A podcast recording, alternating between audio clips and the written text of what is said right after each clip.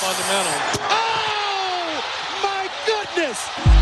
Hit that one from the parking lot.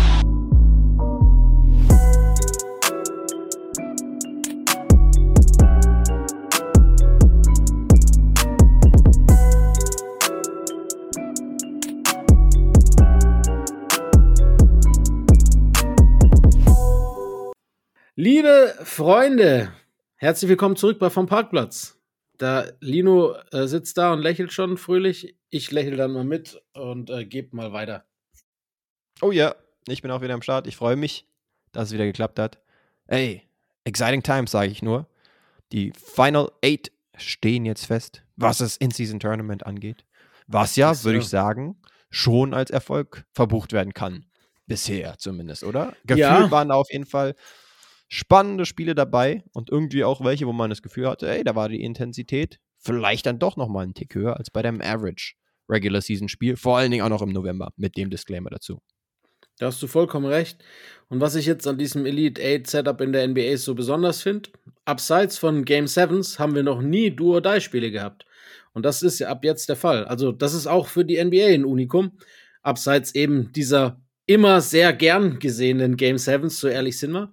Haben wir das Ja. jetzt äh, viermal ein Viertelfinale, zwei Halbfinale und ein Finale, ergo sieben Spiele, bei denen es um alles geht, der Gewinner weiterkommt und der Verlierer quasi raus ist. Schon geil. Ich freue mich auch wirklich drauf. Ja, ich finde es auch cool. Also erst war ich auch skeptisch und ich sag so, ich bin jetzt auch noch nicht komplett sold, muss ich sagen, beim In-Season Tournament. Auch wenn die Chords nochmal was anderes sind und die Spieler irgendwie auch die Memo wirklich gekriegt zu haben scheinen und da irgendwie was anderes aufs Parkett bringen. Hat man zumindest, wie gesagt, das Gefühl. Aber ansonsten, genau, ist es halt weiterhin, sind es normale Regular Season Games auch. Bloß eben Ja. mit dem Caveat, dass es jetzt auch noch Single Elimination Games sind. Also ganz kurz, die Viertelfinalspiele, die werden dann erstens am Montag, den 4. Dezember, zumindest dort in den Staaten, stattfinden. Also bei Montag auf Dienstagnacht, Dienstag. genau. Genau. Und dann von Dienstag auf Mittwoch. Korrekt. Jeweils Auch Anfang 31 Dezember? und 4 Uhr unsere Ortszeiten. Genau, und dann hat man noch die Halbfinals am Donnerstag, den 7. und dann schon die Championship. Halbfinale und Finale ist ja dann in Las Vegas, wie man jetzt mitgekriegt hat schon öfters. Ja. We're trying to get to Las Vegas, äh, haben bestimmt einige sich schon gesagt, inklusive die Lakers mit LeBron. Und das ist dann am Samstag, den 9. Dezember. Also, ja, Samstagabend in den USA. Sollten auf jeden Fall auch einige einschalten. Vielleicht, wie gesagt, auch mehr als bei deinem Average Regular Season Spiel. Da gehe ich schwer davon aus, weil, also, das hängt natürlich ein bisschen auch jetzt davon ab, wie die Viertelfinals ausgehen, aber ich kann mir schon vorstellen, dass diese Elimination-Sache schon auch Spieler ein bisschen fuchsen wird. Und ich kann mir schon auch gut vorstellen, dass sie da ernster an die Sache rangehen als bei anderen Spielen. Weil jeder weiß, jetzt sind es ja im Endeffekt auch nur noch ja, äh, drei Siege und dann hast du halt immerhin 500.000 mehr.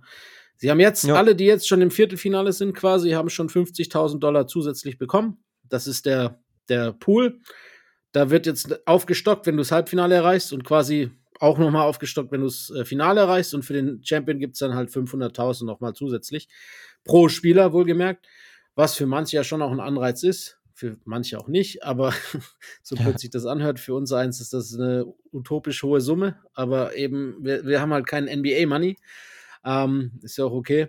Und äh, ja, ich, ich finde es auch ganz geil, dass sie halt eben jetzt äh, nach den Quarters, die ja dann quasi noch bei den Gruppensiegern mehr oder weniger zu Hause ausgespielt werden, die Semis Ja. und der Championship halt in, in Vegas halt stattfindet, dass es halt auch, ja, wie, wie bei einem Pokalfinale, das in Deutschland zum Beispiel immer, wenn wir jetzt beim Fußball bleiben, in Berlin halt ist, ist halt Mhm. jetzt das auch woanders. Dann hast du A, keinen Heimvorteil für die eine Mannschaft oder die andere und äh, neutraler Boden und irgendwie macht es das auch besonders, wenn, wenn so quasi die letzten vier Mannschaften sich so an einem Ort befinden. Finde ich ganz geil. Ja, würde ich auch sagen.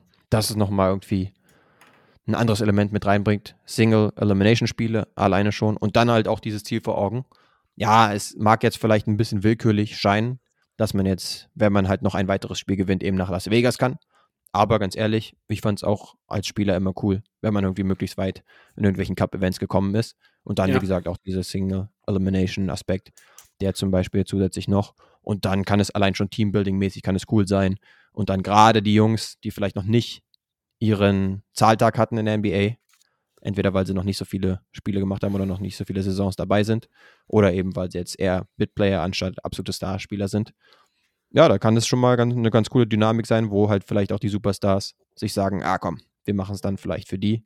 Und dann haben wir vielleicht noch ein paar Prozent mehr Motivation. Vollkommen richtig. Äh, 500k sind 500k, so blöd sich es halt eben anhört. Ne? Für manchen, ein Rookie oder, oder Veteran-Minimum-Spieler ist das schon auch ganz schön viel Geld. Ähm, bei, dem, bei dem Ziel Vegas war eigentlich nur verwunderlich, dass James Harden keine 40, 20, 10 aufgelegt hat. Allerdings äh, kam der Wechsel quasi zu spät. Da wurde ja, war ja quasi mitten ins Turnier gewechselt, der arme Kerl. Jetzt muss er halt so nach Vegas gehen. Aber von LA ist es ja nicht weit. Da kann man ja auch mal einen Tagesausflug hinmachen. Ja, bin ich gespannt, ob dann tatsächlich ich, ein paar Leute hingehen werden. Aber es wird ja schon noch inmitten von anderem Spielbetrieb sein oder zumindest ja, herum ja. wird es noch Spiele geben.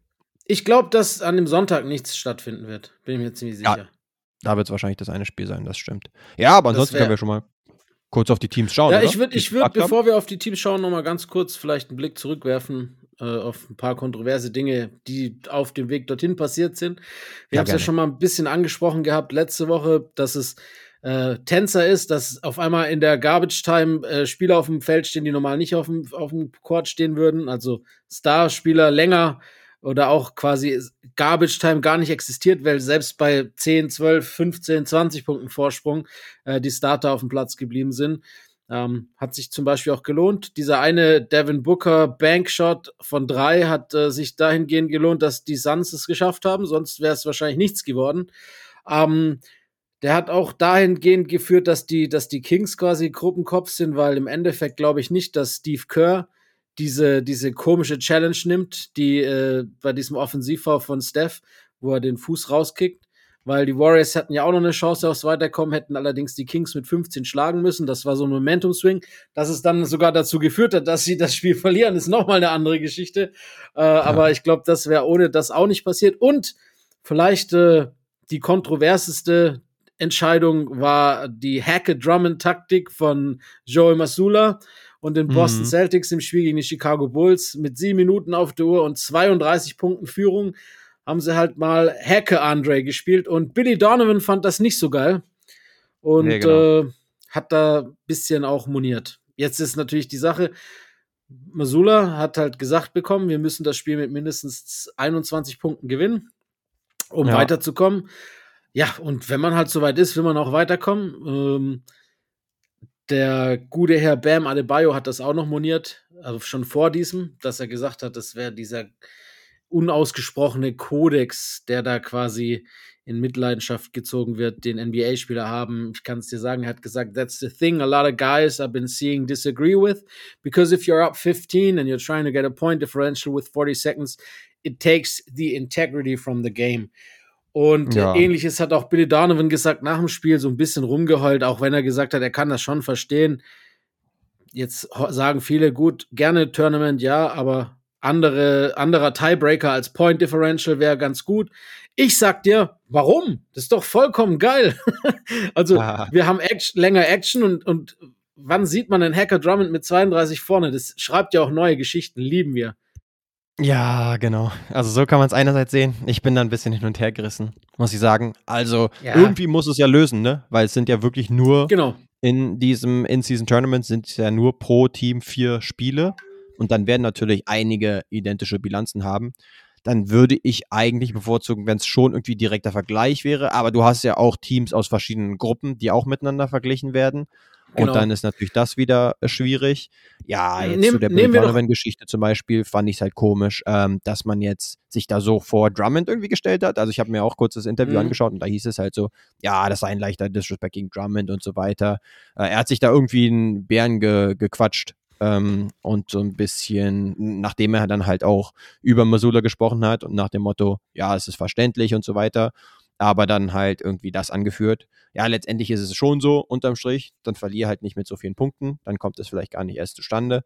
Dass dann du in so einer Spieler bei Freiwürfe zu treffen, ganz einfach.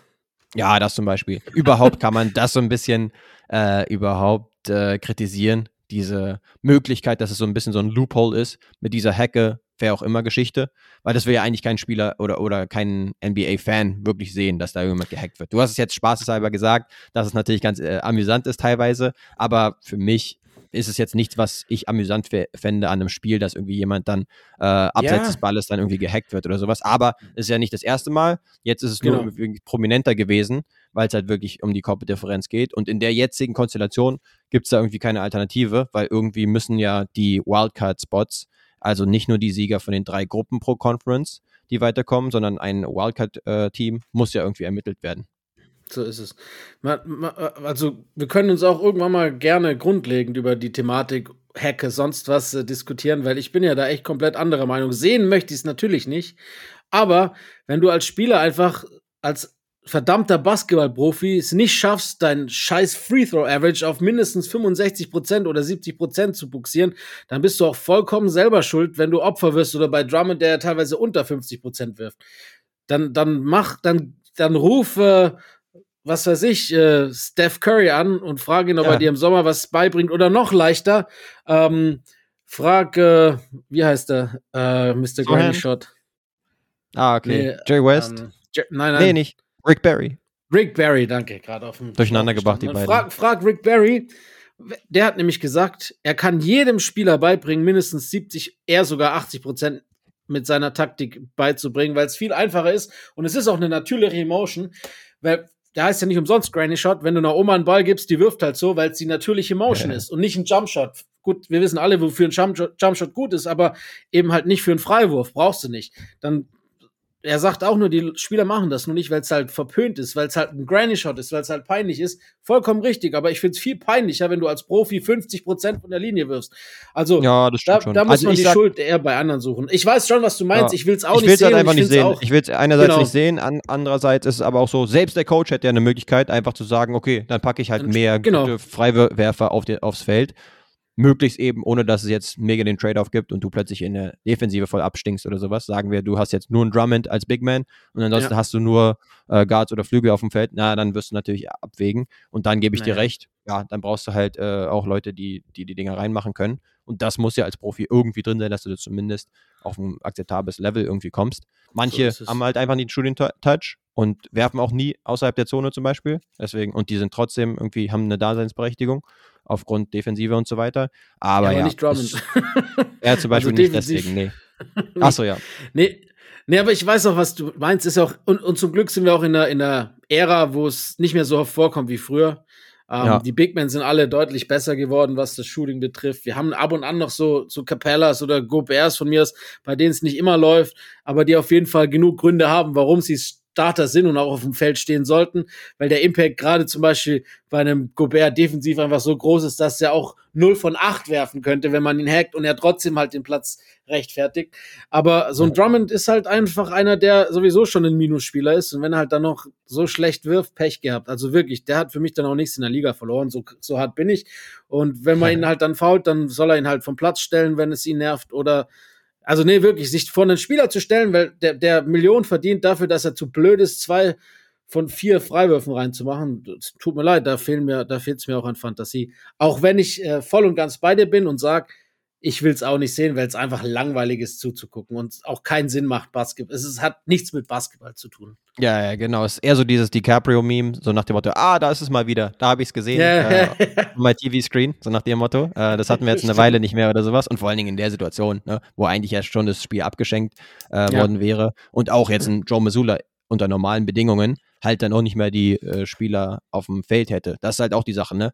Das hat auch jemand angeführt, ich weiß nicht mehr wer, wäre halt uncool, wenn jetzt äh, Tatum und Co.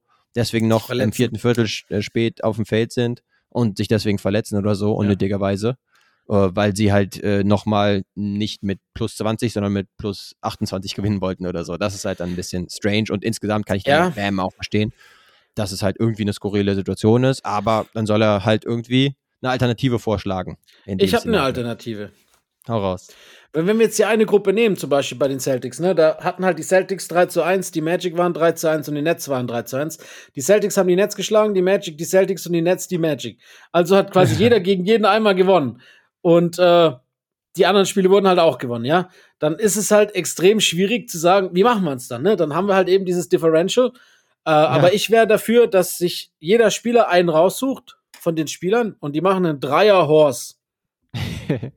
Als ob Aber sich jeder das irgendwie koordiniert? Oder, oder ein One-on-One-Tournament. Bis fünf, eins gegen eins gegen eins, irgendwie sowas. Da kannst du so geile Scheiße machen. Und wenn sie dann sagen, Verletzungsrisiko, dann gehen wir halt doch zurück zu Horse, machen einen Abend NBA Horse Night vor dem Viertelfinale und gucken, wer dann weiterkommt. Also ich wäre voll und ganz dafür und ich fände es voll geil, wenn dann so, keine Ahnung, Jason Tatum äh, gegen Franz Wagner und äh, Mikael Bridges irgendwie äh, Horse spielen würden in dem Fall. Ja, wäre schon witzig. Und vor allen Dingen, ich sag so, uncool ist es halt echt für die Orlando Magic, ne? Die haben ja 3 zu 1, ihre Bilanz eigentlich super und auch eine Differenz von plus 22. Und jetzt genau. haben sie es nur nicht gepackt, weil sie halt fünf Punkte zu wenig an Differenz haben. Ist natürlich schon bitter. Vor allen Dingen, weil die auch gerade so gut drauf sind. Da hätte man es ihnen schon gewünscht. Möglichst nicht auf Kosten der Celtics, sage ich jetzt mal, weil die natürlich ein Team sind, was da auch ein Contender ist. Jetzt für die IST Championship, aber trotzdem unglücklich für sie. Ja, lasst, lasst es mit dem Horsting mal äh, vorschlagen. Ich habe ja eh schon ein paar Verbesserungsvorschläge. Du sagst ja selber, ja, eins ist noch ein bisschen ausbaufähig. Grundidee gefällt uns beiden, aber es gibt Luft nach oben, ist ja auch okay, ist noch kein Meister vom Himmel gefallen. Bauen wir genau. diese Point Differential, machen wir raus, dann gibt es A, keine Verletzungsgefahr, B, keine Fouls und komischen Sachen bei plus 30 Führung. Wir machen einen Horse, das ist nochmal ein richtig schöner, unterhaltsamer Abend. Wenn du kannst mir keinen Fan äh, nennen, der nicht vorm Fernsehen gucken würde und sich das ja. reinpfeifen würde. Das ist geil. Gab es früher übrigens auch in den 60ern und Anfang der 70er bei manchen All-Star-Weekends, dass Horse gespielt wurde. Äh, übrigens, keiner hat gegen, gegen, äh, gegen Pistol Pete äh, anstinken können. Das war richtig geil. Kann man auf YouTube sich noch reinpfeifen. Ähm, ja, das ist on brand, weil der echt ein Wizard am Ball war. Richtig.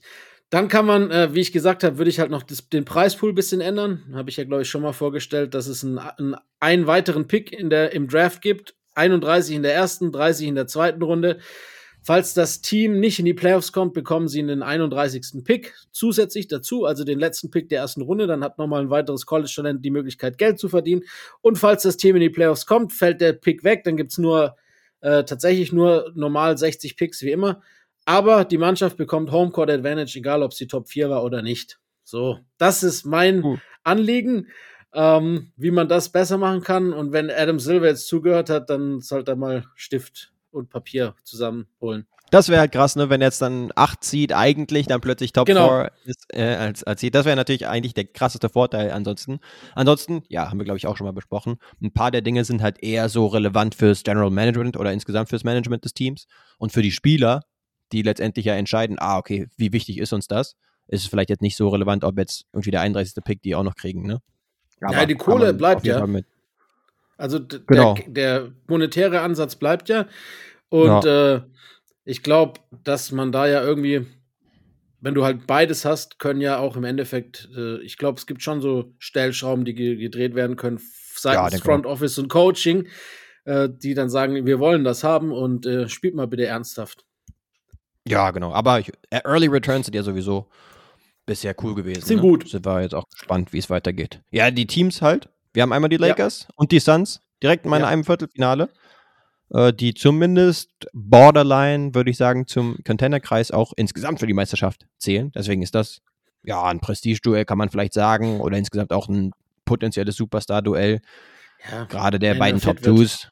Genau, mit AD, mit LeBron, mit einem Book und noch mit einem Kevin Durant. Also das wird man sich auf jeden Fall reinziehen oder, oder sehr verfolgen, ähm, was da so abgeht. Vom am Dienstag auf den Mittwoch zum Beispiel. Das Und dann, finde ich richtig geil.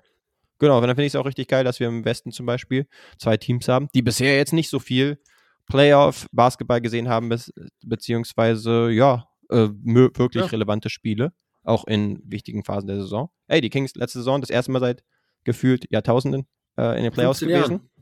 Genau, sich da äh, wacker geschlagen zumindest, aber dann als höherer Seed ausgeschieden. Und die Pels, die haben wir noch gar nicht wirklich in den Playoffs gesehen, weil Zion immer nur ein paar Handvoll an Spielen macht während der Regular Season. Und jetzt haben wir jeweils Elimination Games für die. Also das ist eigentlich ein juicy Matchup direkt im Westen.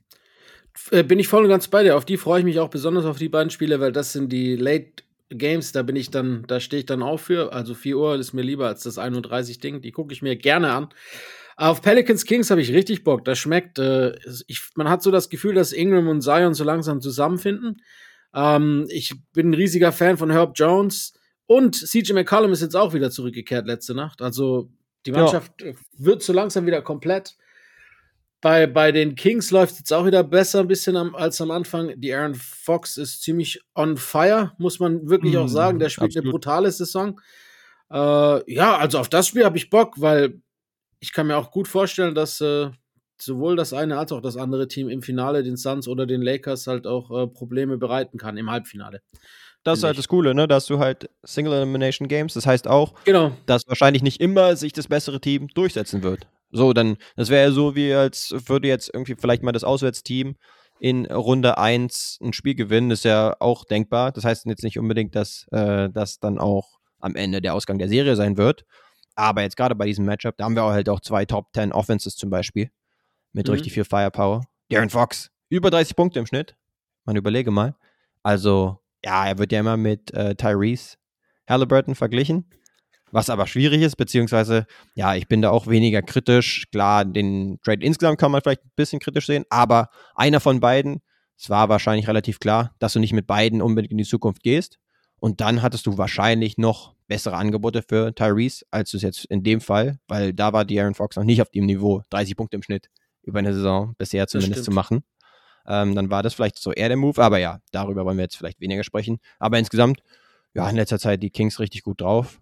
Einmal über Thomas Sabonis, der auch viel die Offense laufen lässt.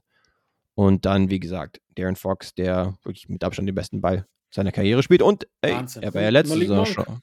Genau, letzte Saison war er auch schon richtig gut. Und Darren ja. Fox, Clutch-Player hier zum Beispiel. Cool, und hat jetzt Recht. nur das nochmal bestätigt und äh, nochmal einen draufgesetzt. Also ist ja ähnlich wie jetzt zum Beispiel, um jetzt wieder den, nicht zumindest den Bogen zu kriegen, äh, in Richtung Pacers. Beide Teams offensiv extrem stark. Und ähm, wenn überhaupt die Offensive jetzt noch nicht so ganz elitär ist, dann nur, weil Fox halt auch schon einige Spiele verpasst hat. Genau. Aber in den Spielen, wo er da ist, äh, ist es richtig ansehnlich. Und dann auf der anderen Seite die Pelicans auch. Ja, das ist ja auch immer die Verletzungsthematik. Zion hat ein paar Spiele verpasst und ansonsten sagst du es schon richtig. Ingram und Zion hat man sich immer gedacht, äh, auch in letzter Zeit, der Fit kann ein bisschen clunky sein, aber zumindest kommen jetzt Leute zurück. Ich habe auch gesehen, ey, mein Boy Trey Murphy auch demnächst endlich wieder zurück. Macht sein Season-Debüt, meine ich. freue ich mich. Genau, der ist ein äh, Shooter auch von ganz tiefer Range. Ähm, von der Herschmark te teilweise. Und dann kann er auch den Ball auf den Boden setzen. Also, ey, die werden nur noch ja, besser werden. Das kann er wirklich. Das, der kann auch echt slashen. Das, der ist brutal athletisch. Der, wir haben ja schon ein paar Dinger von ihm gesehen, Alter. Was der für Bunnies hat, der hat ja auch schon genau. einen aufs Poster gepackt. War ja auch ja. beim, beim Dunk Contest äh, dieses Jahr dabei und hat Stimmt, da eigentlich eine ganz gute Figur abgegeben. Ja, ja, genau. Und das als eigentlich ausgemachter Shooter. Ich würde genau. sagen, jetzt, dass solche Dunks und so weiter sollte man vielleicht jetzt nach der Verletzung ein bisschen weniger von ihm erwarten. Aber vielleicht kommt auch das wie bei Clay zu tragen, wo Clay dann auch nach seinem äh, Return, wo er erstmal vorher irgendwie ein, zwei Saisons nicht gespielt hatte, erstmal den Dank rausgehauen hat, wo man sich dachte, ah, okay, pass lieber auf bei der Landung und gehe lieber eher für ja, Layups hoch und mache lieber Catch and Shoot. Bei ihm war es ja nicht so gravierend wie, wie ein Kreuzbandriss oder eine gerissene Achillessehne, muss man ja auch sagen. Nee, genau. Aber ey, die beiden Teams machen auf jeden Fall Bock. Ja, auch, auch Rookie-technisch. Ähm, wie heißt der? Hawkins? Hawkins? Ja. Genau. Von der Yukon zum Beispiel auch, ist ja ein guter ja, Shooter. Auch wirklich einen guten Eindruck bislang. Sehr, sehr solide, finde ich. Er hat auch jetzt einige Spiele gestartet, als, äh, als CJ McCallum raus war.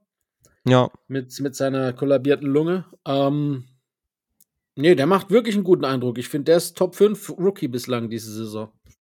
Ja, ja, genau. Der hatte auch seine Scoring-Outbursts. Und insgesamt aus Yukon war er vielleicht einer der besten Shooter der Draft, würde ich ja. auf jeden Fall so behaupten. Sieht auch sehr flüssig aus, der Wurf. Dementsprechend macht der Spaß. Und da hast du Leute wie Dyson Daniels, die jetzt auch äh, langsam ein bisschen mehr Rotationsminuten kriegen. Herbert mhm. Jones, hatten wir, glaub, hattest du ja, Herb Jones. Erwähnt. Genau. Defensiv brutaler Typ. Verteidiger riesiger Impact, Alter. Der ist echt gut. Und, und offensiv, klar, er hat einige, immer wieder mal so ein Game, wo er einen Aussetzer hat, aber an sich ist er doch relativ effizient diese Saison, muss man sagen. Ja, nee, genau. Dementsprechend, ey, ein bisschen unverhofft, würde ich sagen, bei all den möglichen Teams, die es auch hätten packen können, inklusive zum Beispiel die Denver Nuggets, ja. die ja eigentlich ganz gut drauf sind, aber wahrscheinlich äh, ein bisschen schlecht getimed das Ganze haben, mit einigen Ausfällen, inklusive jetzt zuletzt ohne Jokic teilweise aber vor allen Dingen auch mit Jamal Murray, der äh, ausgefallen ist. Das heißt, ja, ihre Prio wird jetzt natürlich nicht primär Las Vegas sein, sondern eher in Richtung Playoffs dann wieder. Eben. Aber die hätte Ja, man vielleicht ähm, da erwartet, noch ein paar andere Teams. Das stimmt. Aber Und- ich habe nichts dagegen. Ich auch nicht, weil ich gern sowas sehe. Und die Spiele, die Jokic nicht verpasst hat, muss man auch wieder sagen, Junge, Junge, da, da bist du ja komplett am Ausrasten, was der wieder abfeuert diese Saison ist nicht mehr normal, ne? Der Typ ist Stimmt, wir hatten ja normal. letzte Nacht zum Beispiel hatten wir Jokic gegen Alpi, Alpi Schengen. Ja, Und das war auf jeden Fall auch wieder klar zugunsten vom Joker, was natürlich auch schwierig ist, Ja. aber er hat da sie auf jeden Fall zu einem Sieg getragen, ohne einige Leute. Was habe ich da gesehen? Irgendwie wieder 15 Assists und kein Turnover. Also ja, das ist einfach nicht mehr Abartig. der Typ. Äh, zu Hause sowieso unbesiegbar. Die Statistik, die kam heute, ich weiß nicht, ob du es gesehen hast, hat äh, auf Reddit einer gepostet. Ähm, die fand ich richtig wild. Die letzten 47 Heimspiele der Denver Nuggets inklusive Playoffs, bis in die letzte Saison zurückgreifend, hat, sind die, also die Nikola Jokic auf dem Court stand, sind 44 zu 3. Und in der, in den 44, zu- also in den 47 Spielen hat äh, der Joker ungefähr 27, 14 und 11 bei 60, 40, 80 äh, quasi rausgedrückt. brutal. Also, das ist schon nicht mehr normal. Nee, ist der absolut nicht. beste Spieler dieser, Yes. dieser, ja, der letzten paar Jahre. Muss man doch einfach schon so anerkennen. Yes. Ganz kurze Korrektur. Weder Sacramento noch New Orleans sind tatsächlich in der Top 10 in der Offense. Aber wie gesagt, auch kleine Disclaimer, eben De'Aaron Fox einige Spiele verpasst. Auch die Genau. Pelicans nicht immer intakt gewesen. Deswegen sind schon beides richtig gute Teams, gerade wenn sie eben, Asterix. äh, zusammen sind. Und, äh, Gefühlt fit. Top 10. Ja, ja, genau. Und auf dem Weg tendenziell äh, von der Tendenz hin in die Richtung. Und- Aber vielleicht, wir haben es noch nicht wirklich Eye-Test. besprochen, ne? Lakers Nee. Suns ist ja eigentlich star-studded. Dementsprechend äh, erhofft man sich davon auch einiges. Ich hatte auch jetzt zum Beispiel Phoenix, hatte ich mir jetzt notiert als Team, was langsam richtig gut reinkommt. Wir hatten Mhm. zum Beispiel, ich würde sagen, auch mit das Spiel der Woche auf jeden Fall. Mit Devin Booker, der mal ganz lässig im Madison Square Garden, mehr oder weniger at the buzzer, den Dreier reinhaut der, war auch schön. gar nicht unbedingt leicht war. Also den Überhaupt Ball erstmal wegzupassen, sich den wieder zu holen, dann eigentlich gegen zwei dribble. herausstimmende genau, Verteidiger. Den Ball, ganz interessant, sich ein bisschen vor, vorzuwerfen, damit er einen guten Rhythmus hat und dann quasi einen Fadeaway-Dreier aus, aus der rechten Ecke zu machen. Das war schon ein wildes Ding. Und insgesamt ist er jetzt auch als Passgeber richtig gut drauf, ne? Setzt da einen KD gut in Szene. Ist Ja. sowieso schwierig, die beiden zu verteidigen, die zusammen auch ihre, ähm, was sind es, irgendwie sehr knapp 60 Punkte oder sowas machen. Also ist dagegen Wahnsinn. ist wirklich wenig zu machen. Ja, das ist brutal schwer, die zu verteidigen. Da, ich meine, jetzt haben sie ein bisschen, bisschen Zeit gehabt, sich einzuspielen, letzte Playoffs und die, die letzten paar Spiele in der Regular Season. Jetzt dieses Jahr erwartet man mehr und äh, man bekommt wahrscheinlich auch mehr von den beiden. Wird auch mehr für KD gelaufen endlich. Und äh, ja, der hat wieder mal einen jungen Brunnen gefunden. Er und LeBron ist es schon und auch Steph, aber das ist schon noch Wahnsinn, was die mittlerweile in diesem Alter noch abreißen. Also das muss man wirklich Ja. sagen. Es ist unheard of. Klar, wir haben andere Möglichkeiten ähm, der Regenerierung, des Trainings und allem. Ist, ist immerhin äh, ja auch ein Pro Prozess. Allerdings, dass es Ja. so krass ist, hätte auch keiner erwartet, dass wir den ältesten Spieler der Liga haben in Jahr 21, der äh, Sachen macht, die kein Mensch äh, in der Prime, die jeder in der Prime gerne hätte, ehrlich gesagt. Äh, einen anderen, der drei Jahre oder zweieinhalb Jahre jünger ist, der fast 50 Prozent von drei wirft bei über 30 aus, aus dem Feld und halt dann noch diesen verrückten Steffen, der sowieso wild Ja. ist. Also, nee, es ist wirklich krass und irgendwie ist es geil. Ich bin mal echt gespannt, in welche Sphären das noch geht. Dann auch vielleicht, weil es immer ehrlich, wenn die, als die Jungs angefangen haben, insbesondere LeBron und KD, gab es diese Möglichkeiten auch noch nicht so. Also sprich, wenn man strukturiert da ansetzt von ganz am Anfang, wie jetzt zum Beispiel bei Wemby oder wie auch immer, der vielleicht jetzt nicht das beste Beispiel ist, weil er 2,97 Meter groß ist, aber nehmen wir Ja. halt dann, äh, egal wen, Cooper Flag nächstes Jahr von mir aus, ja. Zum Wenn du da dann von Anfang an äh, drauf achten geben kannst und vielleicht auch schon die in der Highschool oder im College die, die äh, ganzen Sachen viel, viel professioneller sind. Mal gucken, wie lange es Ja. dann tatsächlich noch gehen kann in, in 15, in 20 Jahren. Ne? Das ist ja alles so ein bisschen auch in den Sternen. Nee, genau. Ja, ist schon bemerkenswert, was die Elder Statesmen da so in der Liga weiterhin machen. Ja, und ich meine, dieses, das wird alleine schon ein Quotengarant sein, dass du halt zwei Ja. Superstars auf beiden Seiten des Teams hast. Bei den Lakers, ja, du hast es schon gesagt, ne? LeBron weiterhin sehr stark unterwegs. Ähm, auch ein AD, ja, offensiv ist es in Ordnung. Da hätte man vielleicht noch ein bisschen mehr erwarten können, dass er auch offensiv ein bisschen mehr ablöst. Aber Das finde ich auch immer ein bisschen schwierig, weil er jetzt nicht unbedingt der ist, der Offense selbst kreiert, sondern dem ja schon ein bisschen zugearbeitet werden muss. Und dann hast du Ja. halt Leute wie zum Beispiel Austin Reeves, die bisher jetzt noch nicht so toll in die Saison gefunden haben. Auch wenn du ihn jetzt zumindest schon besser gesehen hast in letzter Zeit. Und dann muss halt ein D'Angelo Russell vielleicht ein bisschen zu viel machen, zumindest in der Regular Season. Jetzt letztes Spiel hat er, glaube ich, 35 Punkte oder sowas rausgehauen. Es war mal wieder äh, ein Spiel, wo er sich besser gezeigt hat. Aber ansonsten brauchst du halt auch von den Flügelspielern ein bisschen mehr, bisschen mehr Shooting und dann auch ein bisschen mehr Gesundheit, sage ich jetzt mal. Und Gabe Vincent ist jetzt eher ein kleinerer Spieler, aber der ist bisher noch nicht so reingekommen. Aber in Aber- so einer One-Game-Situation, wo dann LeBron vielleicht auch angestachelt ist, nach Las Vegas zu kommen und da vielleicht auch ein bisschen äh, die persönliche Brand noch ein bisschen voranzutreiben, da sollte man sie nicht unterschätzen, oder? Das stimmt, aber nochmal kurz auf AD zurückzuführen. Wir hatten es ja letztes Jahr, äh, dass er in den Playoffs immer ein Spiel hopp, ein Spiel top war offensiv. Also eins ist in, um diese Saison ist es zwar nicht äh, von Spiel zu Spiel, aber er hat halt immer wieder diese, diese Ausfälle oder wie auch immer diese, diese ob es mal eine Halbzeit ist, wo er null macht oder ein ganzes Spiel, wo er äh, ab, sehr passiv agiert. Wenn du so guckst, äh, einfach nur aus den letzten Wochen, ich lass mal die Verletzung weg und, und schau mal danach, dann hat er so 18, 30, 19, 9, 16, 27, 26, 10, 32, 17, 28. Also das ist echt immer, das hüpft schon ganz schön arg. Ich meine. Defensiv brauchen wir nicht drüber diskutieren. In der, in der Zeit immer über 10 Rebounds, äh, Blocks, Steals, alles da und wie man es auch erwarten kann. Und, aber manchmal, äh, und dann liegt es nicht nur unbedingt daran, dass er halt weniger Bälle bekommt, sondern teilweise hat er halt auch absurd schlechte Tage von, von oder Quoten halt auch einfach von seiner Seite aus. Ne? Das ist Ja, immer das noch so ein bisschen ein Mysterium, dass halt äh, AD, der wahrscheinlich auch schon dem Ende seiner Prime mit der Verletzungshistorie zuguckt äh, oder zuwinkt, dass er halt immer noch nicht, äh, dass es ihm nicht gelingt, zumindest die Bälle auch so zu fordern, dass er halt mit Abstand die zweite Geige hinter einem fast 40 Jahre alten Mann ist. Der wird, glaube ich, Ja, 39 nee, genau. nächste Woche, ne? Richtig, ja. Nee, das ist schon ein bisschen kritisch zu beugen. Definitiv, weil, haben wir auch schon gesagt, man muss ja auch auf LeBrons Load, insgesamt was die Minuten angeht, was Genau. auch vielleicht die Offensive und sowas angeht, äh, muss man ein bisschen achten. Ey, da muss halt auch ein Austin Reeves ein bisschen in die Bresche springen. LeBron macht es ja diese Saison absurd gut, auch aus dem Catch and Shoot die Dreier reinzuhauen zum Beispiel. Das ist Wahnsinn. Also da, das, das er gefühlt auf Career High Modus unterwegs. Zweitbeste. aber Genau. Auf der anderen Seite, ey, die Suns, die kommen auch immer besser auf und das immer noch ohne Bradley Beal. Dafür halt Ja. ein Eric Gordon zum Beispiel. Min Total. Minimum Signing. Ich würde sagen, jetzt wo Kelly Oubre leider ja raus ist durch diese unglückliche vom Auto angefahren äh, Geschichte, gute Besserung nahe an ihn. Da würde ich sagen, ist Eric Gordon mit auf jeden Fall eine gute Wette für das beste Minimum Signing. Haut regelmäßig Scoring äh, Eruptions raus. Ja. Jetzt die letzte, also die letzten zwei Wochen zum Beispiel auch mit seinen 16 im Schnitt. Also hilft da gut aus und macht eine leichte Bradley Beal Impersonation, obwohl deutlich älter. Kann man sagen, ja. Ja, ist halt, ist halt wirklich so. Äh, ja, und, und du hast, wir haben es ja vorhin schon kurz angesprochen, die beiden Superstars sind halt ordentlich am Rasieren. KD mittlerweile gleich bei 31,3 Punkten, 7 Rebounds, 5,5 Assists bei 51, 97 Ja, brutale Quoten. Für ihn. oder sowas. Das ist einfach wild. Der Typ ist einfach so gut. Du weißt ja selber, was ich, was ich von ihm halte. Ich, ich möchte mich da gar nicht so oft wiederholen. Ich sag's jetzt nur noch einmal.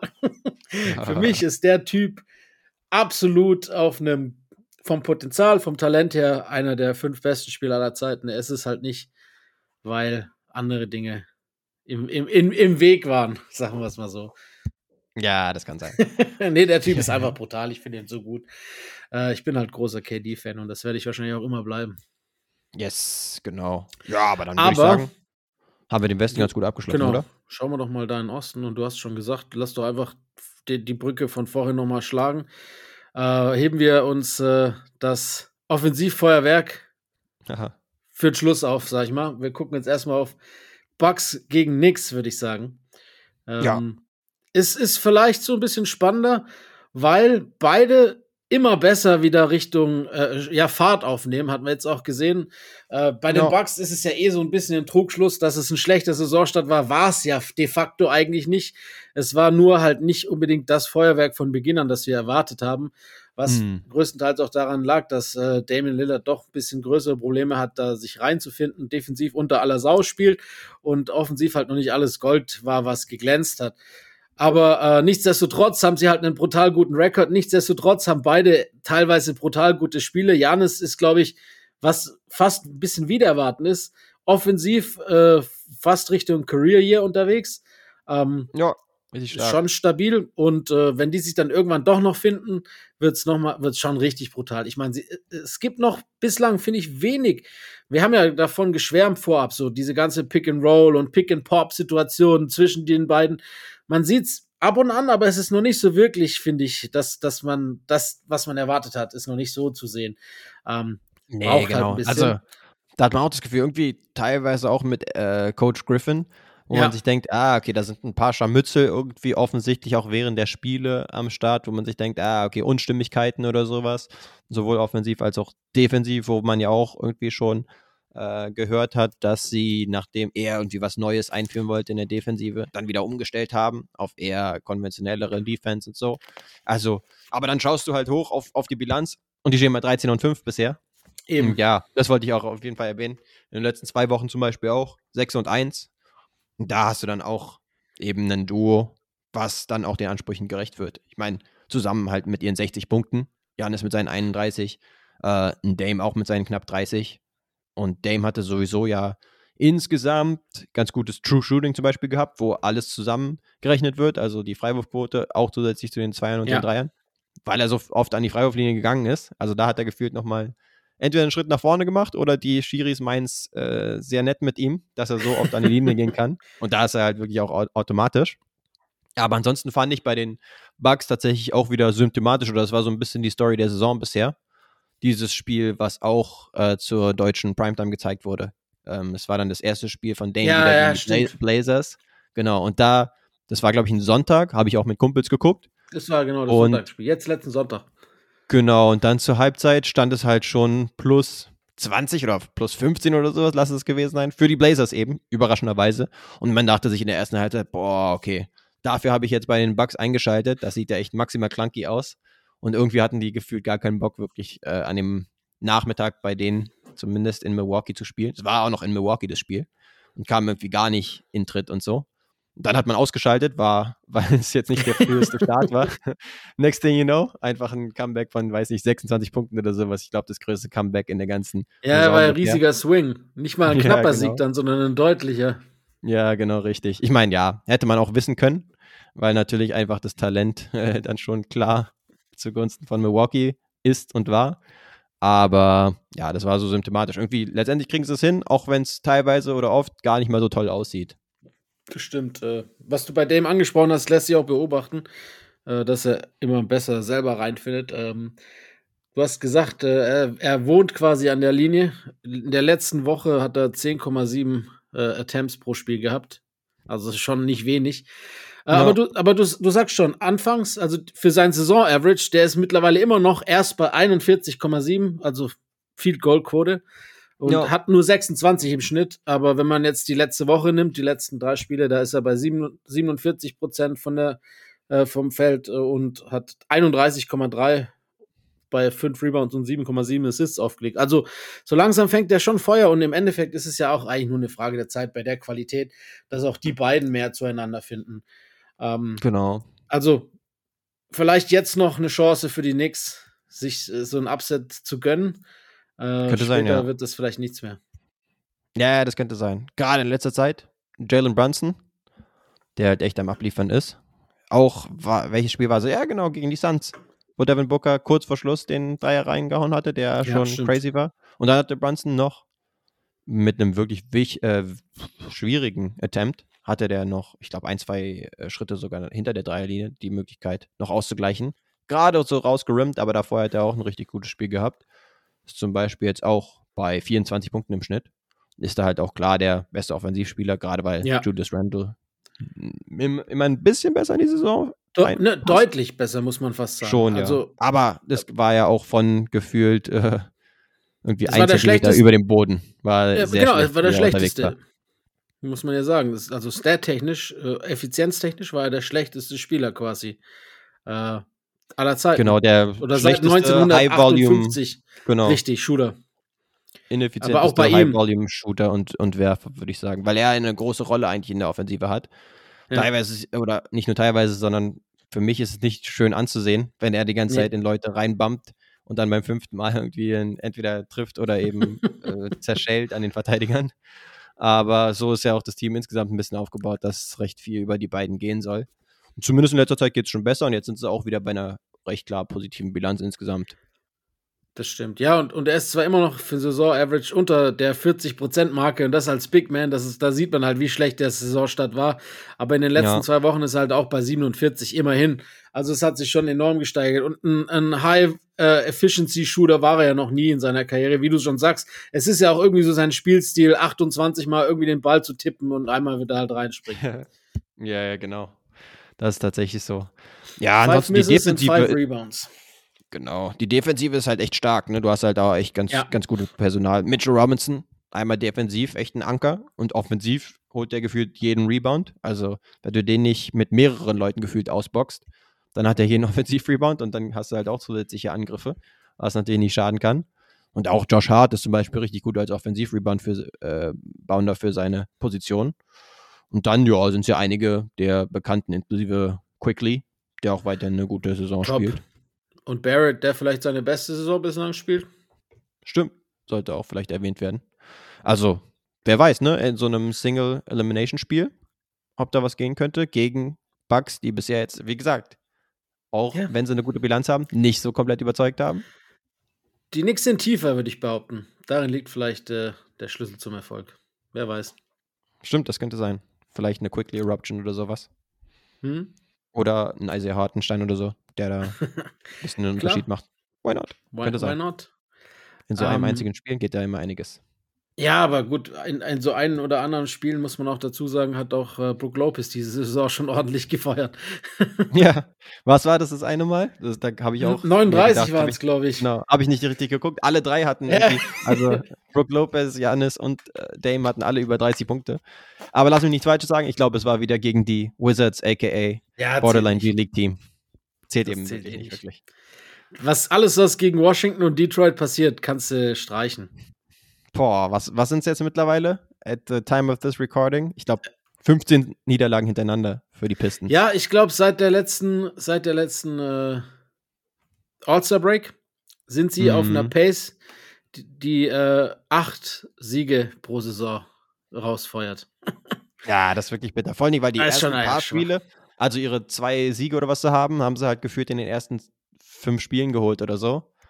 Und Ja. seitdem Drei haben gar sie, nichts ne? mehr. Ja, ey, Ähm. vielleicht wird es jetzt besser mit Bojan Bogdanovic. Äh, ein paar Dreier mehr, aber ich weiß Schlechter nicht, ob es nicht besser wird. Das stimmt wohl. Ähm, ja, gut, dann äh, schauen wir mal noch kurz zu deinen grünen Hosen. Ähm, die spielen gegen die beste Offensive der Liga. Das ist jetzt, glaube ich, ein Fakt, oder? Yes. Ähm, ist auch nicht schwer, was die da für Feuerwerke abbrennen, Nacht um Nacht. Du hast ihn vorhin schon angesprochen. Tyrese Halliburton in abnormaler Form. Ähm, Mhm. also in wirklich abnormaler Form als Playmaker, aber eben auch als Scorer, noch mehr als äh, in den vorherigen Jahren. Es macht Ja. einfach wahnsinnig viel Spaß, quasi diesen Typen vor unseren Augen zum Superstar wachsen zu sehen. Und was anderes ist es nun mal nicht. So blöd sich ist anhört. total. Ähm, es ist so, eigentlich im Endeffekt das, was wir letztes Jahr mit, mit Shai gesehen haben, passiert dieses Jahr mit ihm. Und die Liga ist in guten Händen. Also wir brauchen uns keine Sorgen machen, wenn dann irgendwann die alte Garde doch abtritt mit 45, dann haben wir ja die Jungs. Ja, das stimmt. Und Tyrese, auch einfach ein Spieler, dem man extrem gern zuschaut. Schon Muss. bei der WM zum Beispiel. Und da muss ich auch sagen, da gibt es halt ein paar Spieler, die einen leichten WM-Hangover hatten. Okay. Jetzt bei einem Luca vielleicht weniger, aber Leuten wie zum Beispiel Austin Reeves oder so. Selbst auch Franz. bei den USA unterwegs gewesen. Ja, Franz muss man auch nennen, obwohl die Magic so gut drauf sind. Offensiv Und jetzt ist er- vielleicht nicht so toll. Jetzt hat bis er Back-to-Back Woche Dirty oder so. gehabt, genau. Genau, Aber davor ja. war es Also- auch ein bisschen ineffizient auch. Genau, passt eigentlich so ein bisschen in die Narrative, dass die Jungs, die bei der WM unterwegs waren, zumindest noch ein bisschen Startschwierigkeiten hatten. Bei Tyrese keineswegs. 12 Assists zum Beispiel im Schnitt und dann auch Ja, noch 26 neu Punkte. unlocked, 26 Punkte ist auch brutal. Ja, und Und das halt bei brutaler Effizienz, wohlgemerkt, ne? Genau. Und das ist halt wirklich ein feuchter Traum eines League Pass-Typen oder einer League Pass-Frau, die sich das anschaut. Nämlich eine absolut überragende Offensive und dann aber auch viele Punkte, die hinten zugelassen werden bei den Pacers. Und das könnte halt ein bisschen zum Verhängnis werden, auch in einem Einspielszenario gegen Boston Celtics, die, wenn sie es halt ernst nehmen, im Zweifelsfall dann vielleicht doch irgendwie ein bisschen besser verteidigen können. Nicht nur ein bisschen besser, sondern deutlich besser verteidigen können. Und offensiv halt jetzt auch nicht gerade schäbig sind. Gerade mit einem Porzingis, der richtig gut reinfindet. Bei den Celtics gefühlt so ein Match made in heaven bei denen ist. Also er kann die Defense nach draußen ziehen, aber auch Mismatches Matches ein bisschen unterm Korb bestrafen. Also es läuft bisher richtig gut. Teilweise ein bisschen ärgerliche Spiele dabei, wo sie auch mal welche abgegeben haben, aber immer noch bei einer 14 zu 4 Bilanz. Insofern Ja. eher so meckern auf hohem Niveau, wenn sie mal was äh, liegen lassen. Ist das beste Team der Liga, das sind wir ehrlich. Da funktioniert fast alles. Ähm, die Spieler, die, ich meine, jetzt ist Singer raus, davor hat paar verpasst. Macht nichts. Die Mannschaft kann das auffangen und äh, dann springen halt andere in die Bresche und, und dann wird halt ein Sam Hauser zu dem Superstar auf einmal für ein Spiel oder sonst was. Nee, da passt Ja. alles bei Boston. Das ist für mich auch der absolute Titelfavorit. Das ist für mich auch der absolute Season-Tournament-Favorit. Äh, auch ohne Porzingis führt für mich an den Celtics kein Weg dran vorbei. Ich habe heute auf Twitter, ich weiß nicht, ob du es gesehen hast, eine ganz coole Stat gesehen. Ähm, die, die besten Three-Man-Lineups in der NBA mit mindestens 200 gespielten Minuten bisher diese Ah ja. Saison. 13 sind gelistet. Von den 13 sind 8 Celtics. Also Okay, einmal die. Nummer eins ist Singles, Brown und White. Nummer zwei Mhm. ist Singles, Tatum und White. Nummer drei ist Holiday, Tatum und White. Nummer sechs Porzingis, Brown und Tatum. Nummer sieben Holiday, Brown und White. Nummer acht Holiday, Porzingis, Tatum. Nummer neun Brown, Tatum, White. Und dann noch äh, Nummer zwölf Holiday, Porzingis, Brown. Also ist brutal. Ja, genau. Stimmt schon. Also Jason Tatum, Loki, auch ein MVP-Kandidat diese Saison. Klar, es gibt noch ein paar Mm. andere Leute. Mm. Aber komm, wir, wir sprechen hier über einen Spieler, der auch 28 Punkte im Schnitt macht, auch extrem effizient unterwegs ist. Seine neun Rebounds, vier Assists. Ja, in einem anderen Jahr vielleicht äh, wäre er da vielleicht mit besseren Chancen ausgestattet, weil mittlerweile Ja. gibt es halt zum Beispiel einen Joker, wobei, da muss man Auch ein bisschen auf die. Teambilanz schauen. Ein Embiid, ja, der ist nicht weg zu diskutieren, obwohl wir ihn nicht so auf dem Schirm hatten als amtierender MVP. Aber der Ähm, spielt auch wo- eine brutale Saison einfach, ne? Genau, wo Leute einfach gesagt haben, ah, okay, wir haben jetzt irgendwie nicht den geilsten Gesch- Geschmack irgendwie, jetzt derzeit nach den Playoffs, aber ey, wenn er so Lukas. abliefert und seine Stats so, ähm, so abruft, dann ist es halt crazy. Ja, aber ansonsten wollte ich auch ein bisschen ausführen. Jalen Brown zum Beispiel, wenn überhaupt Haar in der Suppe, dann vielleicht, dass er noch nicht so toll reinkommt. Also er hat auch seine äh, Lichtblicke dabei, aber gefühlt äh, nimmt er teilweise ein bisschen fragwürdige Dinge. Klar ist ja auch ein Confidence-Spieler und dem solltest du auch ein grünes Licht geben. So viel ist klar. Aber ja, teilweise ist es vielleicht noch ein bisschen Work in Progress, ihn da ganz gut einzugliedern, weil es halt ansonsten bei zum Beispiel Derek White, der ja schon da war, aber auch einem Porzingis, der neu dazugekommen ist, mega gut läuft und man das Gefühl hat, ja, könnte Porzingis sogar noch ein bisschen mehr auftreten in der Offensive. Und wenn du dann halt einen Jalen hast, der teilweise ein bisschen fragwürdige Dinger nimmt, dann äh, stößt das vielleicht ein bisschen auf. Aber ansonsten, wie gesagt, gibt es nicht viel, was man äh, wirklich kritisieren kann, außer dass sie halt gegen die Orlando Magic letztens verloren haben. Ey, aber gegen Mo Wagner, der seine 27 macht, kannst du mal verlieren. Und vor allem auch Ja. die Magic in letzter Zeit. World Champion of One, ne? That's Ähm, right. Und das gleich zweifach. Nee, das darf man auf jeden Fall fehlen. Nee, aber jetzt Spaß beiseite. Also, es ist natürlich noch Luft nach oben, aber das macht das Ganze ja nur noch erschreckender. In was für einer Frühform die sind und trotzdem läuft doch nicht alles äh, 100% rund. Ähm, das ist keine gute Nachricht für, für eventuelle Gegner in den Playoffs. So ehrlich sind wir, ne? Ähm, Ja. Macht Spaß, denen zuzugucken, sage ich dir ganz im Ernst. Äh, ist mir auch egal, ob der jetzt eine MVP-Kandidat ist oder nicht. Das ist halt einfach ein Team, das viele, extrem viele gute Spieler hat. Und äh, was diese Saison wieder mal beweist, ist tatsächlich, dass, äh, dass die Aufregung berechtigt war und, und JJ Reddick vollkommen recht hat. Es ist eine absolute Farce, dass Mr. White kein Top 100 Spieler auf Ja. der Liste von ESPN war. Ähm, er hat ja gesagt, er ist mindestens Top 50. Nach den letzten Playoffs kann man das unterschreiben. Nach den, nach den Early Stages dieser Saison wahrscheinlich auch. Also der Typ spielt brutal. Ähm, Yes. ist eine Schande. was ESPN da wieder sich ausgedacht hat. Mensch. Komm, Bald, Bald Derek White ist nochmal eine andere Nummer. Vorher war, auch, war ja auch schon richtig gut, aber jetzt äh, die Bald-Version, die ähm, ohne Haare, die ist jetzt richtig am Rasieren. Aber ja, ich würde auch sagen, Oh, Hey, komm. Kurz fliegen lassen. Ähm, Nice. Ja, aber zu den Celtics, das Einzige, was ich immer sage, ich will halt ein paar knappe Spiele von ihnen sehen und wie dann so die Late-Game-Offense aussieht. Weil das hat man jetzt Kriegen zum sie. Beispiel auch nominell hatte man ein knappes Spiel, auch was eigentlich viele auch im Kalender eingetragen hatten, gegen Milwaukee. Aber das war eigentlich so ein fake-knappes Spiel, weil die Ja. Celtics eigentlich vorne waren und dann Dame und Co. halt noch ein leichtes Comeback gestartet haben. Aber das sieht man halt öfters in der Regular Season. Es ist letztendlich dann eher, auch wenn es nochmal ein bisschen knapper wurde, unter Ergebniskosmetik verbuchen zu gewesen. Äh, gewesen. Dementsprechend, ja, da will ich schon noch mal ein bisschen was sehen, wie es dann so in der Crunch-Time aussieht. Ob sie da Die halt gute. Lösungen finden. Genau. Wenn halt auch ein bisschen, ja, Gegenwehr halt dann kommt und äh, es halt ein bisschen wichtiger wird, weil meistens, Ja. das hatte man auch schon in vergangenen Regular Seasons teilweise, sie zocken halt die Gegner mit so einem Abstand im Durchschnitt ab, dass es gar nicht wirklich zu Klatschsituationen kommt. Und dann schaut man halt besonders drauf, wenn es dann mal dazu kommt. Ja, aber können sie auch nicht für. Halt Einwand. normalerweise Ja, genau. Leute so easy besiegen.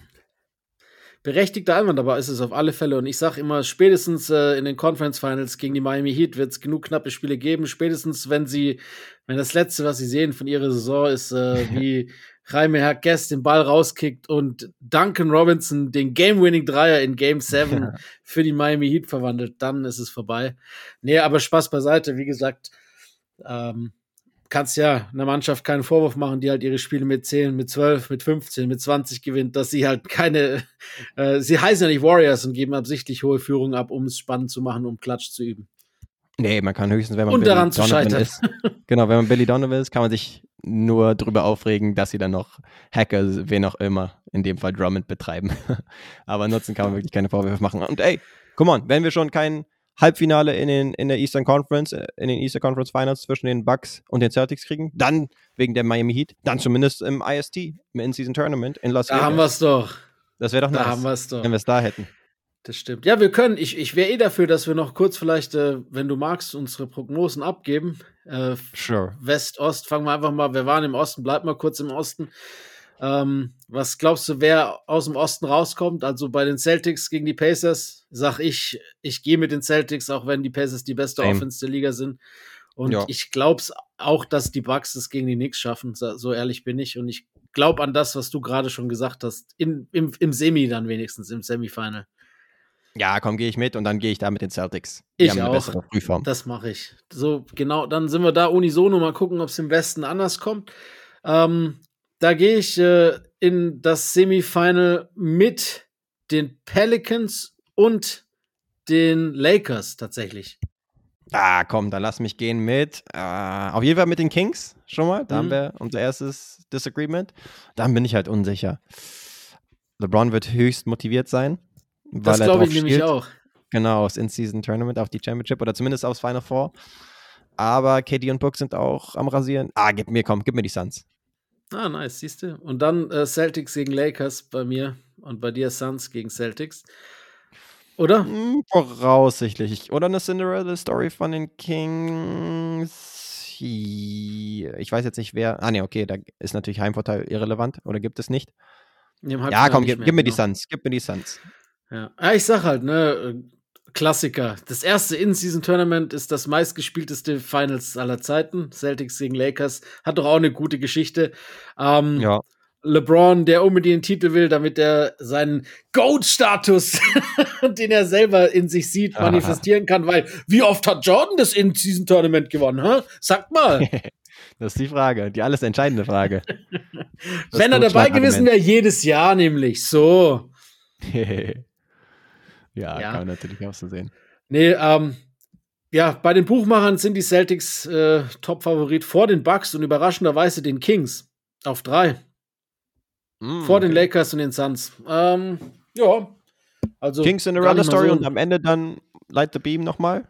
Und sie Von gewinnen mir das aus Ding. gerne. Ey, insgesamt so diese Pokaldynamik fände ich schon ganz cool, wenn es tendenziell Spaß. ein Underdog machen würde. Ja, komm. Wäre schon nice, wenn Ja. die Kings das packen Ja, würden. im Endeffekt wären die Lakers ja auch ein Underdog, sind wir ehrlich. Also, ist so. Tut mir leid. Ja, so gesehen, sportlich gesehen zumindest, ne? Aber von den Wettquoten, na, weiß man ja gar nicht. Naja, von den Teams, die jetzt noch dabei sind, äh, wenn du guckst, ne, letztes Jahr waren die, die Kings Zweiter im, im Westen, äh, ist jetzt auch kein Underdog so wirklich. Also der eigentliche Underdog sind eigentlich, meiner Meinung nach, die Pacers. Alle anderen waren ja mehr oder weniger fast erwartbar, wenn gesund dort, ne? Also. Ja, Pelz vielleicht noch schwierig, aber ja, stimmt. Ich sag ja, wenn gesund, Wir, ne? Sowieso nicht. Wir werden aber gespannt draufschauen, so viel ist sicher, oder? Ja, ey, wie gesagt, äh, ich freue mich drauf. Ich bin ein großer Fan von dem Turnier, auch wenn noch ein paar Sachen ausbaufähig sind, aber äh, sie versuchen ja auch, die NBA ist es auch für sie das erste Mal, da wird halt jetzt quasi ein Live-Test ausgeübt. Ich bin gespannt. Ich bin auch gespannt, was äh, das Vier äh, aufblitzen lassen wird, wenn oh, die stimmt. NBA in Vegas ist. Da kann man sich bestimmt auch ein paar lustige Gimmicks freuen, die dann die Runde machen. Stimmt, das war ja in Las Vegas, dieses futuristische Teil. Genau. Für alle Zuhörer. Du warst ein Fan gewesen auf jeden Fall. Ich bin ein riesiger ich Fan von dem gar Teil. nicht so krass auf dem Schirm gehabt, aber ich bin auch mal gespannt, was sie sich da ausdenken. Absolut großer Fan von dem Ding. Also es war ja in der Summer League auch schon aktiv. Da war es ja mal jetzt dieser Ries, einfach ein riesiger Basketball, der halt dann quasi mitten in der Stadt war. Das sah schon echt ziemlich cool aus, muss man sagen. Ja, das stimmt. Gut. Nö, ansonsten hätten wir das zumindest, ne? Ja, ich ja. habe jetzt hier theoretisch noch ein paar Teams mitgebracht. Können wir ja kurz überfliegen zumindest. Wir können ganz kurz drüber hauen. Genau, ganz positiv zum Beispiel in letzter Zeit Cleveland, die jetzt zumindest bei 10 und 8 wieder sind. Finally. Da gibt's, genau, gibt es ja weiterhin Ausfälle. Eigentlich hatten wir sie, sie ja eher so als mögliches, was heißt Overachieving Team, aber eins, was auf jeden Fall viele Siege in der Regular Season holen kann und mindestens Top 3 in der Conference da sein kann. Aber da hatten wir ja auch einige Verletzungssorgen. Mitchell zum Beispiel auch teilweise draußen gewesen. Darius Garland dem ich auch gern zuschaue. Kleiner Shifty Guard, no surprise Mag there. ich auch gerne, den Typen. Genau, kommt immer besser rein. Ansonsten, ja, Max Drews kriegt sogar mit die meisten Minuten beim Team. Das mhm. sieht auch wieder besser aus. Die Defensive ist sowieso gut. Offensiv ja. Muss man spätestens in den Playoffs schauen, wie es aussieht, aber jetzt derzeit auch schon so ein bisschen. Aber ja, ist halt wirklich so ein Team, wo du jetzt noch nicht so großen Urteil fällen kannst, auch weil wir einige Ausfälle hatten. Das stimmt, vollkommen richtig. Ja, ansonsten die Rockets zum Beispiel, erst sehr hoch geflogen und jetzt wieder ein bisschen am Fallen. Auf dem Boden der Tatsachen. Ja, ein Stück weit, genau. Inklusive, wie gesagt, gegen, gegen Jokic hatten sie nicht viel entgegenzusetzen. Aber ich würde sagen, insgesamt noch eine respektable Bilanz zu dem Zeitpunkt der Saison mit 9 zu 10. Positiv sind sie noch. Ja, genau, das ist auf jeden Fall cool, soweit. Ansonsten, ja, wir hatten es ja schon letzte Saison, äh, letzte Saison sage ich schon, letzte Woche kurz angesprochen mit den Warriors. Mm, läuft weiter nicht sonderlich rosig. Draymond zum Beispiel kam mir jetzt gerade erst wieder zurück. Ja. Da haben sie natürlich gefühlt das erste Mal überhaupt, zumindest seit Spiel 7 haben sie, nachdem sie jetzt äh, wirklich die Nummer der Kings hatten, haben sie dann mal eins gegen sie verloren. Das war auch gefühlt Stimmt eins der cooleren Regular Season Spiele aber, bisher. Aber das war ja auch, wie ich vorhin gemeint habe, das wäre ein Spiel, das hätten die niemals, das sage ich auch ehrlich, niemals verloren, wenn es nicht noch eine Möglichkeit gegeben hätte, eventuell sogar in den Tournament weiterzukommen. Weil die Führung hm. hätten sie sich nicht hergeben lassen. Steve Kerr zieht niemals bei so einem relativ offensichtlichen Offensivfoul sein, sein, sein, äh, seine Challenge und hat keinen Timeout mehr in der Hinterhand für die letzten zweieinhalb Minuten. Stimmt, ähm, das war aber tatsächlich auch in dem Szenario war es zumindest auch fragwürdig. Genau, oder? für mich war es auch war absoluter Coaching-Fehler, weil er ist so mhm. erfahren und er und es war halt wirklich selbst im Live-Bild einfach offensichtlich, dass Steph den, das Bein rauskickt. Und du weißt selber, selbst wenn es eine natürliche Motion gewesen wäre, hätten sie niemals den Original-Call zurückgezogen, weil es halt eben keine klare Fehlentscheidung gewesen wäre. Ähm, und ja. dann gehst du ohne Timeout in ein Spiel, das auf einmal immer knapper und knapper und knapper wird und dann auch noch mhm. brutal gravierende Fehler. Erst dieser ganz wilde Turnover von Steph und dann am Schluss ähm, entscheidet er sich selber, versuchen zu werfen, anstatt komplett offenen Clay, der ah, an der Baseline ja. stand. Er war komplett frei. Einfach nicht. Fand ich eklatant, ja, dass er da nicht in. Das genau. ist vielleicht Ausdruck davon, dass er diese Saison nicht so viel Confidence in Clay hat, wie vielleicht in Prime Step Brothers, äh, nicht Step Brothers, Splash Brothers Zeiten wo Clay halt jetzt diese Saison echt nicht so gut trifft. Ja. Und dann hätte er den damals ohne mit der Wimper zu zocken gepasst. Genau, Aber in dem Fall nimmt er den dann aus äh, absoluter Curry-Range und ja, hat den vielleicht nicht so die super Chance reinzugehen. Nee, da ist ja. schon einiges im Argen. Muss man jetzt weiterschauen, wenn halt Draymond sich wieder eingegliedert hat, wie, in welche Richtung es da geht. Ja. Aber es ist schon ein bisschen besorgniserregend. Auf beiden Seiten des Feldes jetzt nicht sonderlich toll. Ah, ich ich, Und ich glaube, es ist noch immer noch was. zu früh, um Panik zu machen. Allerdings, so langsam sollten sie sich mal am Riemen reißen. Ja, genau, das wäre schon wünschenswert. Ansonsten, ja, würde ich sagen, haben wir die Teams, die ich so kurz ansprechen wollte, zumindest kurz durchgerattert und können, wenn du magst, zu unseren Spielen kommen. Magst du das? Du magst das. Bist aber gerade auf Mute, meine ich zumindest. Ah, ja, ich mag das, hast du vollkommen recht. Habe ich richtig äh, hast, du, hast du richtig, äh, Gefühl gehabt. richtig gedacht. Nee, äh, ich sag immer, ich finde die gut. Äh, du darfst diese Woche auch eröffnen, glaube ich. Oh ja, und zwar mit Guess the Deadline. So sieht's Und aus. Da habe ich etwas mitgebracht und zwar ganze 50 Punkte. Glatte 50, 50 Punkte auch. Piece. Okay. Yes. Fünf Rebounds, Mhm. zwei Assists, Mhm. sechs verwandelte Dreier. Sechs. Es ist von einem. Spieler aus dem Jahr 2018. Okay, warte, nicht, dann lass mich mal überlegen. 2018. Kein absoluter Ähm, Superstar, Nee, nee, aber ein Spieler, den ich, ich cool finde. Mo Williams. Ah, nee. Not him. aber der hat da auch ist so ein. Spieler, der wegen einer Rückkehr jetzt derzeit so ein bisschen wieder in den News ist. Mhm. Rückkehr. Von einem 2018. IST-Team tatsächlich, was auch weitergekommen ist. Aber er kam zurück zu einem anderen Team, oder wie meinst du? Ach so, von einer Verletzung beziehungsweise einer Ach so, Gesundheit. okay, okay, okay. Alles klar. Alles klar. Ähm, 2018 hast du gesagt. Yes. Hätte man tatsächlich 50. gar nicht so groß auf dem Schirm.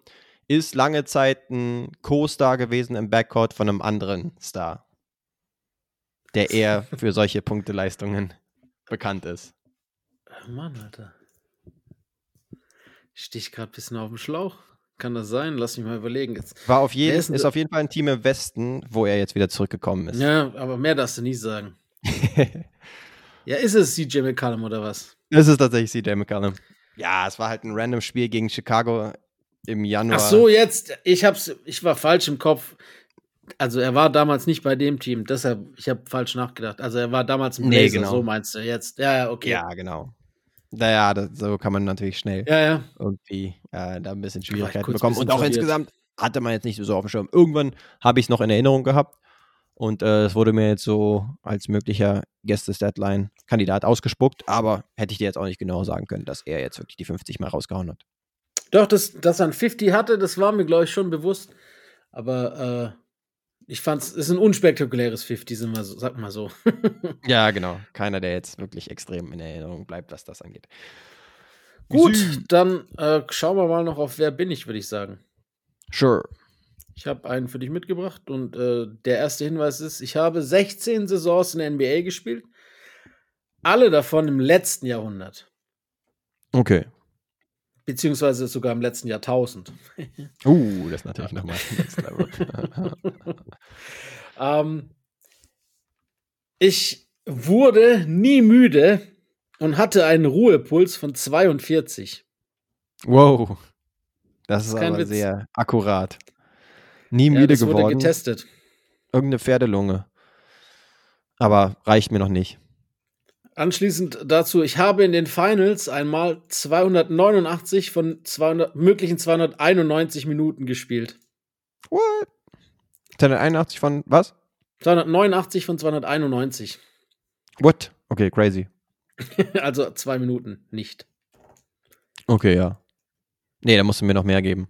Okay. Ähm, ich war einer der besten Verteidiger aller Zeiten und gleichzeitig sowas wie der erste Swingman.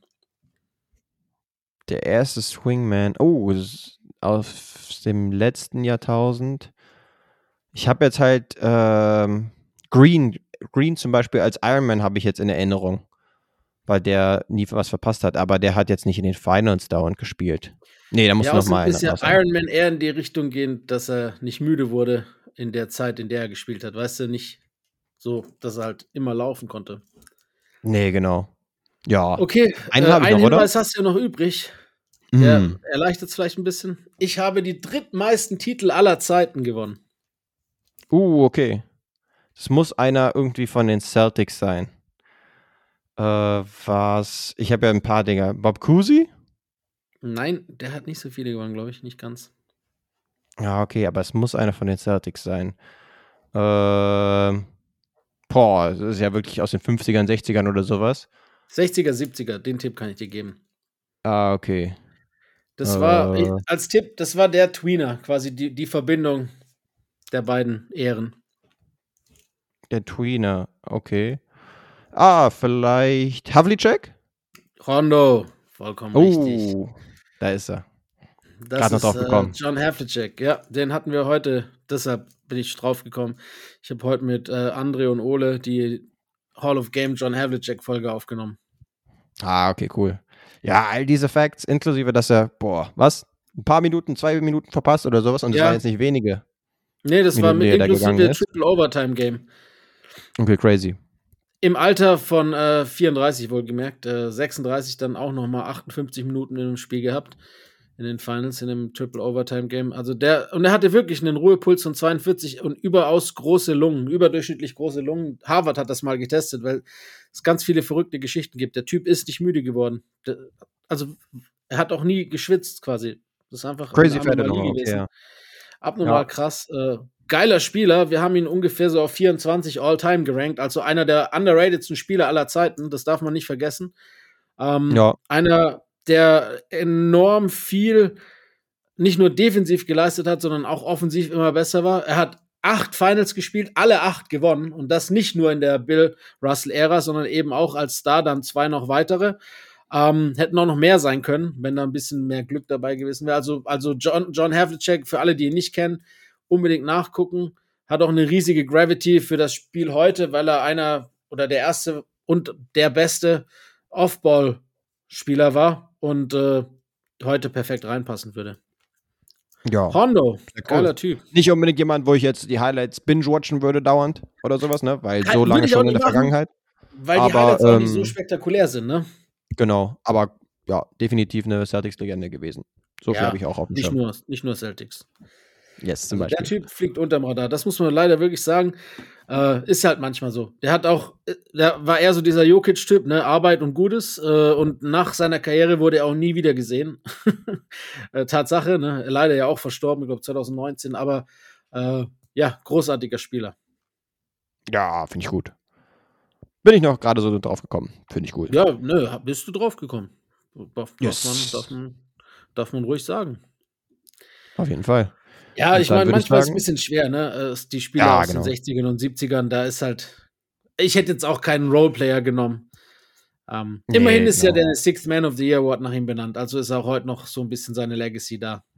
Das war ja Genau. die Rolle, die legendäres Play. Havlicek stole the ball. Kann ich mich auch Richtig, erinnern. eins, Das war eins ein der legendäres. Play. Das waren die Conference Finals 1967, glaube ich, gegen die Philadelphia 76ers. Ähm, Hal Greer wirft den Inbound-Pass in die Arme von Hondo und äh, Johnny Most mit dem vielleicht berühmtesten Call der NBA-Geschichte, zumindest einen davon. Havlicek stole the ball und dann die Szenen danach. Das müsst ihr euch angucken, wenn ihr das nicht kennt. Dieses, diesen Clip, gebt mal ein, Havlicek stole the ball auf YouTube und alles, was danach passiert, ist einfach nur großartig. Dann versucht noch so ein Fan, Fan versucht noch den Ball zu klauen und rennt so weg mit dem Ball und die Fans rennen auf das Feld. Ist komplett geil, gibt's euch. So. Ja. ja, und auch ansonsten mit dem Ruhepuls würde ich auch sagen. Dann ist er wahrscheinlich einer der wenigen Spieler damals gewesen, die nicht vor, nach und äh, inmitten des Spiels äh, erstmal eine Zigarette angezündet haben oder so. Jetzt Voll-. Die Damals der Annahme ist richtig. ähm, sehr richtig. Ja. War, war auch wirklich damals schon Vollprofi, muss man sagen. Ja, das finde ich gut. Und bei uns würde ich sagen, können wir jetzt einfach nur noch sagen, dass ihr gerne die Sterne fliegen lassen könnt auf Apple Podcasts zum Beispiel, auf Spotify. Und damit, ja, Ja. nächste Woche hören wir uns dann wieder. Da Und sind dann schon, lass mich nichts Falsches sagen, doch, sind schon die ersten In-Season-Tournament Viertelfinals absolviert. Ja, ja, die Viertelfinale, wir, wir, wir hören uns höchstwahrscheinlich äh, schon vielleicht, je nachdem, wann wir aufnehmen, vor oder nach dem Halbfinale. Aber die Ja. Viertelfinale sind durch, wenn wir das nächste Mal sprechen, würde ich sagen. Und äh, der erste Advent auch schon. Also, falls ihr feiert, dann euch auch eine schöne Adventszeit. Ja, das kann ich mich nur anschließen. Alles klar. Dann bis dann. Macht's gut. Tschüss. Ciao. Oh, my goodness! Hit that one from the parking lot.